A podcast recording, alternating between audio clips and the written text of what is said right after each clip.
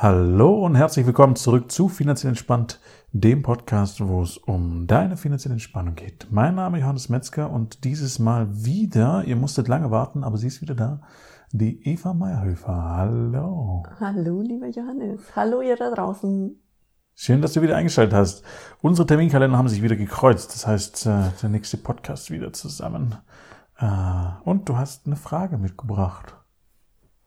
Ich habe eine Frage mitgebracht. Ich hätte gesagt, ich habe eine Aussage mitgebracht. Okay, das ist doch eine Aussage, Mann.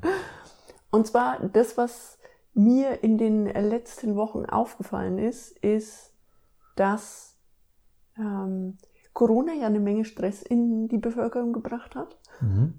und ja auch in das Thema Geld gebracht hat. Und dass sich die Menschen, mit denen ich mich unterhalte, über das Thema Geld so in zwei Lager aufteilen.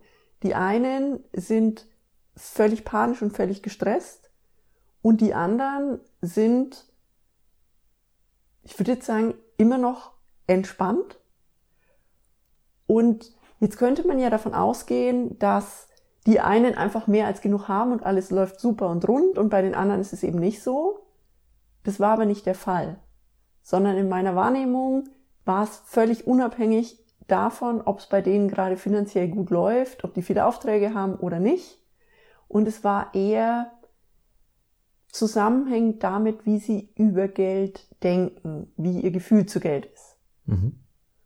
Und das wäre jetzt meine These. Das bin keine Frage, sondern eine These für diesen Podcast. Hat es nicht mehr mit dem Denken zu tun und dem eigenen Gefühl zu Geld als mit der Struktur? Ähm, ja und nein. Mhm. Ich glaube, das bedingt sich beides gegenseitig. Also mhm. Also weshalb ich auch viel immer über Struktur erzähle, weil das der eine Part davon ist. Also das bedeutet, wenn man eine, eine grundsolide Struktur hat, was wir jetzt hier im Podcast ja auch schon besprochen haben, im Sinne von, ich weiß, wo meine Gelder sind, ich weiß, welche Konten ich wo benutzen kann, wo welches Geld drauf fließt, was kurzfristig, mittelfristig, langfristig ist, was für unterschiedliche Ziele beiseite gelegt ist. Und ich habe das Ganze gesettelt und ich kann das quasi skalieren. Ob ich jetzt 10.000 Euro im Monat verdiene oder 1.000 Euro, spielt an der Stelle keine Rolle, sondern ich bin an der Stelle so weit gefestigt und gesättigt, dass das alles passt. Dann nimmt es ja auch schon viel Anspannung raus.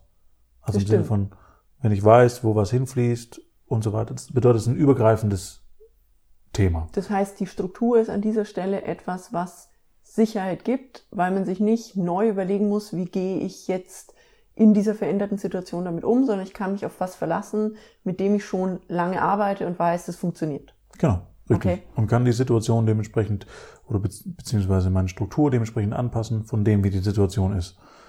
Ähm, und das nimmt natürlich dann auch schon viel Stress raus. Also das heißt, wenn ich eine, eine, eine Struktur habe, die an sich funktioniert und solide ist und ich habe jetzt halt einfach für zwei, drei Monate einen Einbruch oder was, oder kann statt äh, was auch immer, den Betrag X hoch, ich verdiene 10.000 Euro normalerweise, aber habe jetzt nur 2.000 Euro zur Verfügung äh, und kann nichts zur Seite legen, dann passe ich das an die Struktur an. Fertig. Mhm.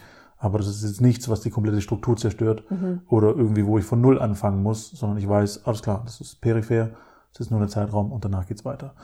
So, ähm, und an sich, der zweite Teil, mhm. den du angesprochen hast, ähm, den würde ich auch gerne wieder mehr mit in den Podcast packen, weil das die Mindset-Geschichte ist. Mhm. Das heißt, über die Struktur bekomme ich ja ein entspanntes Gefühl, weil ich was aufgebaut habe, was, ich sage es mal, solide funktioniert. Das heißt, da kann ich diesen, diesen Entspannungsfaktor aus dem Außen nehmen, weil ich sehe, okay, da funktioniert was, das ist für mich der Beweis, das passt und damit kann ich entspannter sein. Auf der anderen Seite ist es ja auch so, dass ich erstmal ein bestimmtes Mindset brauche. Also ich weiß nicht, wie das in deinem Bereich ist, aber in, im Bereich der Medizin kann ich das sagen. Äh, die Leute brauchen ein bestimmtes Mindset, damit sie eine Struktur dann überhaupt ähm, wirklich umsetzen können.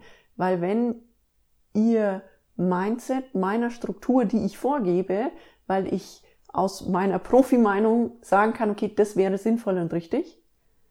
Wenn ich die ähm, wenn ich nicht gucke, dass das zu demjenigen passt und ihm das einfach nur überstülpe, kann er es am Ende nicht umsetzen. Absolut. Also weshalb die Struktur im Idealfall natürlich an das Leben desjenigen mhm. angepasst wird. Genau, das, das heißt, ich. Genau, das ist schon mit dabei. Aber das kompliziert ausgedrückt habe ich aber einfach gemeint. Ja.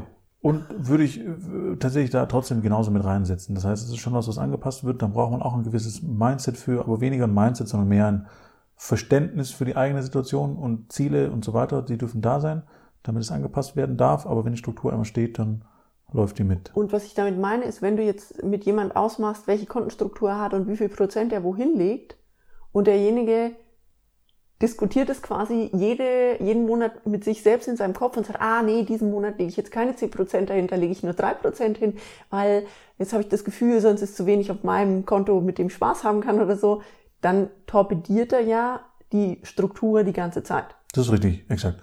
Das heißt, da müsste ein anderes Mindset her, da müsste man anderweitig ansetzen, ähm, dann sind die Ziele nicht groß genug, würde mhm. ich sagen, oder halt die Motivation nicht groß genug, das tatsächlich durchzuziehen.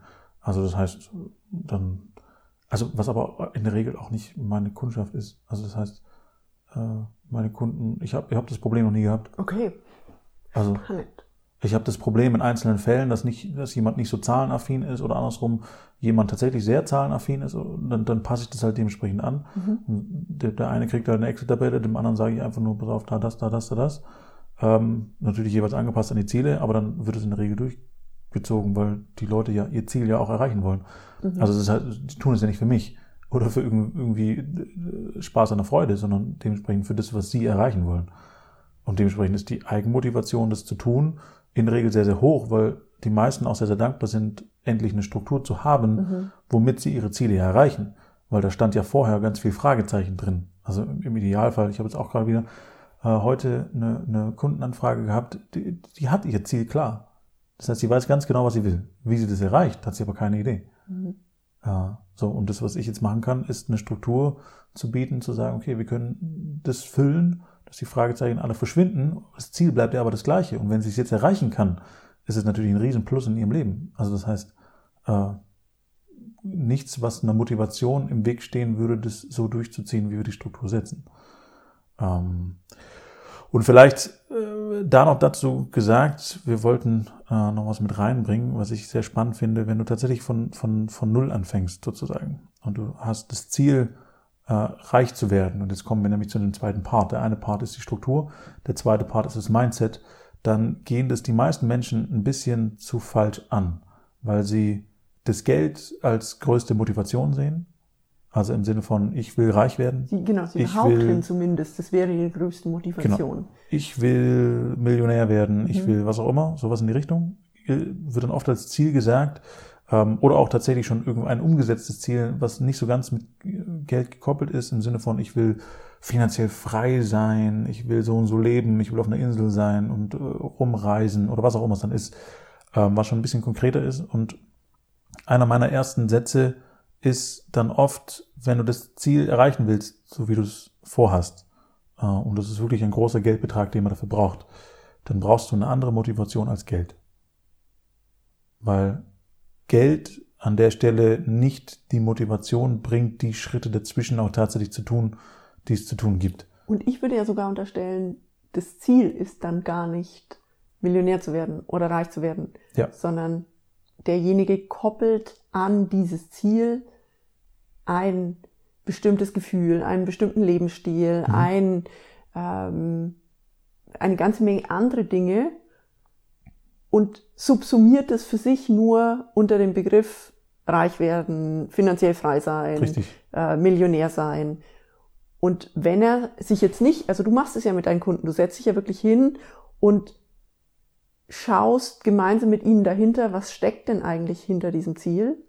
Weil in dem Moment, wo mir das nicht klar ist, also was macht es für mich wirklich aus, was ist das, was ich damit eigentlich verbinde, ist es ja extrem schwer, das zu erreichen und es dann wirklich auch in diesem Stil zu haben.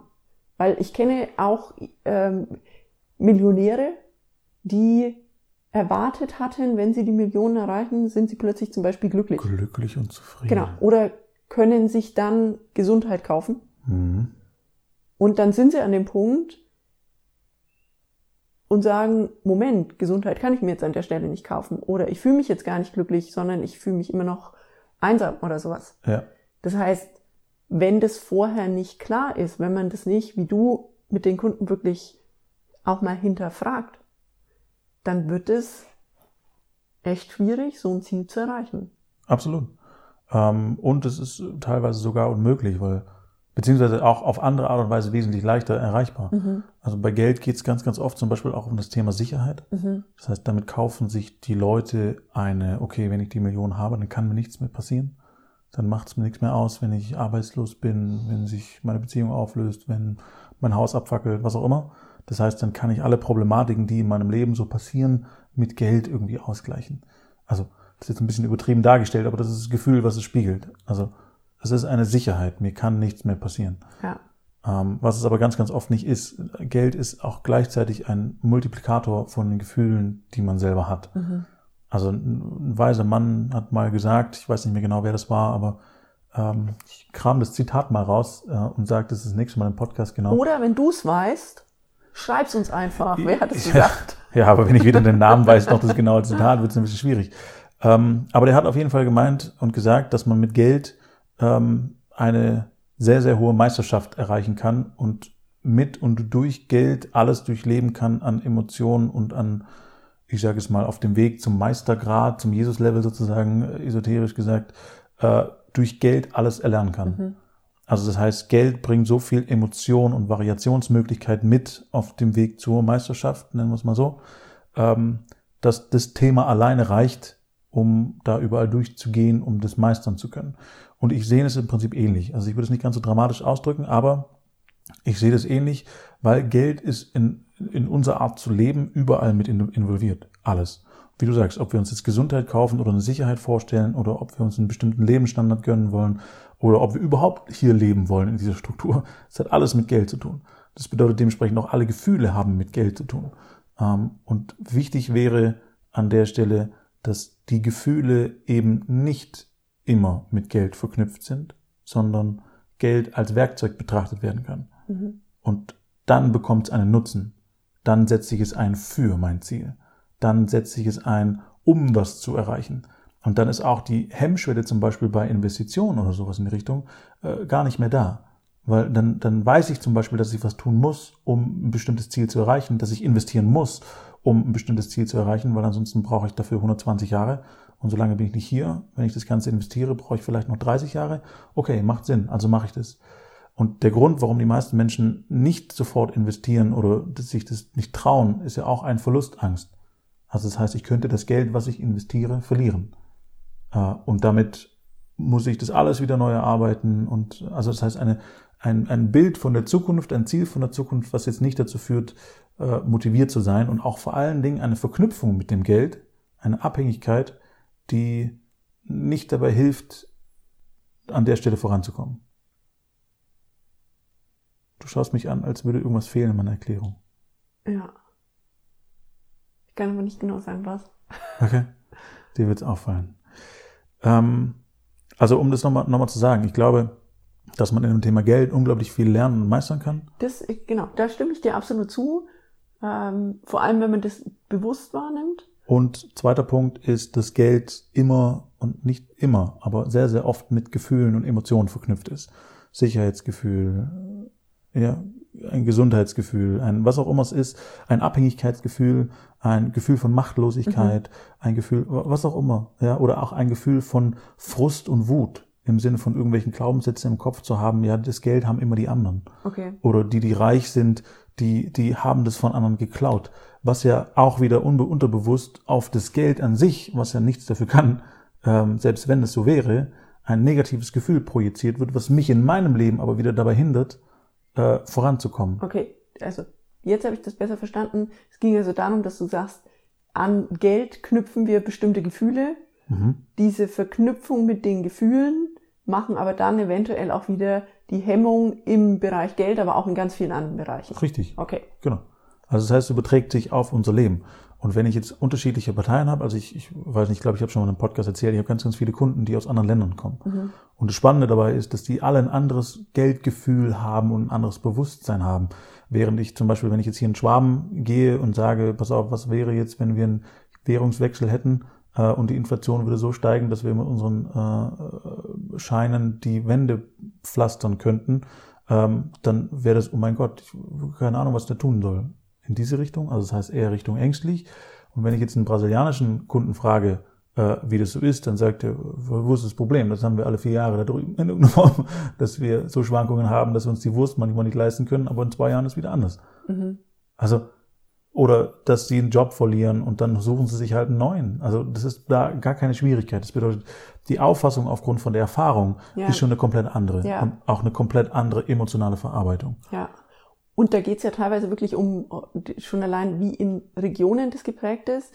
Ich habe mich äh, mit einer Bekannten von mir unterhalten, das ist eine Österreicherin mhm. und die hat quasi einen Wohnsitz in Wien und einen Wohnsitz in, in Kärnten. Mhm. Und in Kärnten würde ich jetzt sagen, ist so ein bisschen mehr äh, so südländisches Lebensgefühl.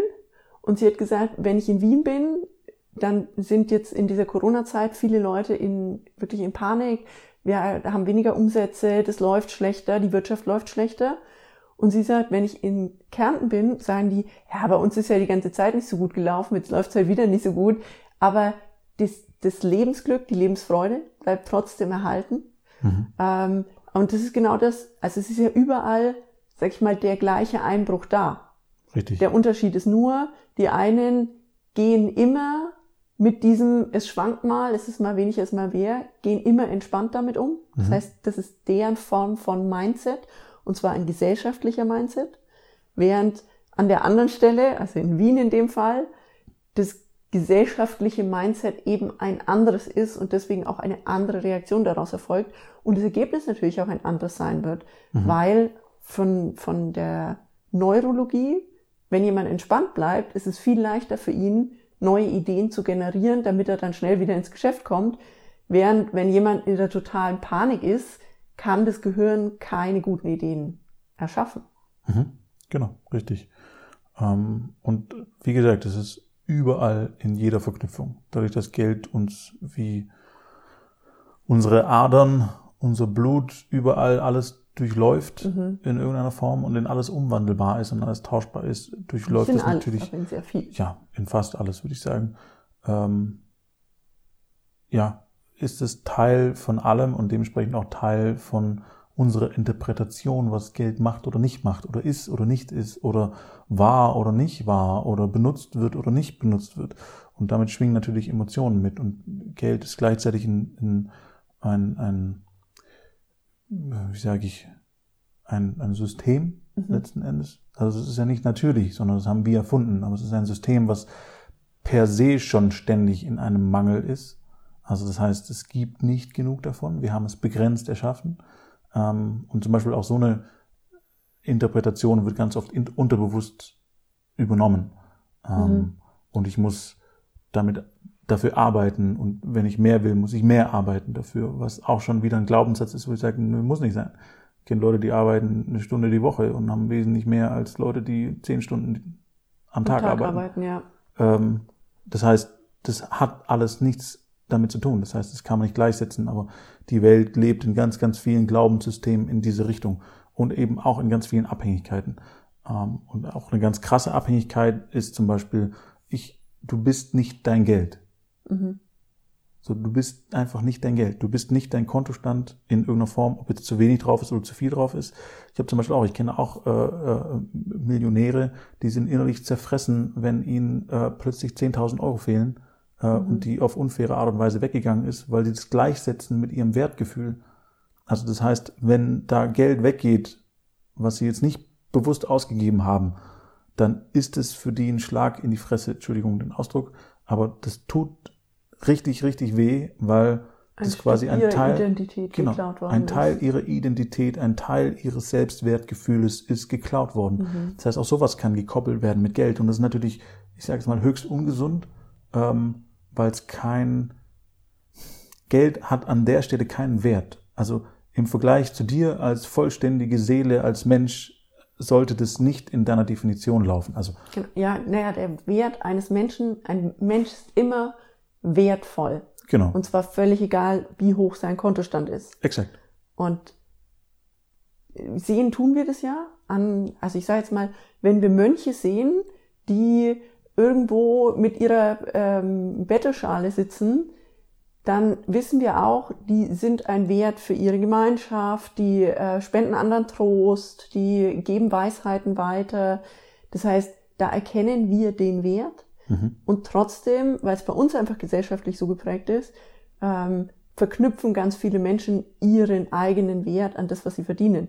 Sehe ich auch ab und zu im Marketing dieses verdiene endlich, was du wert bist. Und ich denke mir, ah, das macht mir gar keine guten Gefühle, weil das heißt, der Mensch wäre jetzt, wenn er gerade noch nicht so viel verdient, weil er vielleicht gerade anfängt und weil er in der Lernphase ist, Mhm.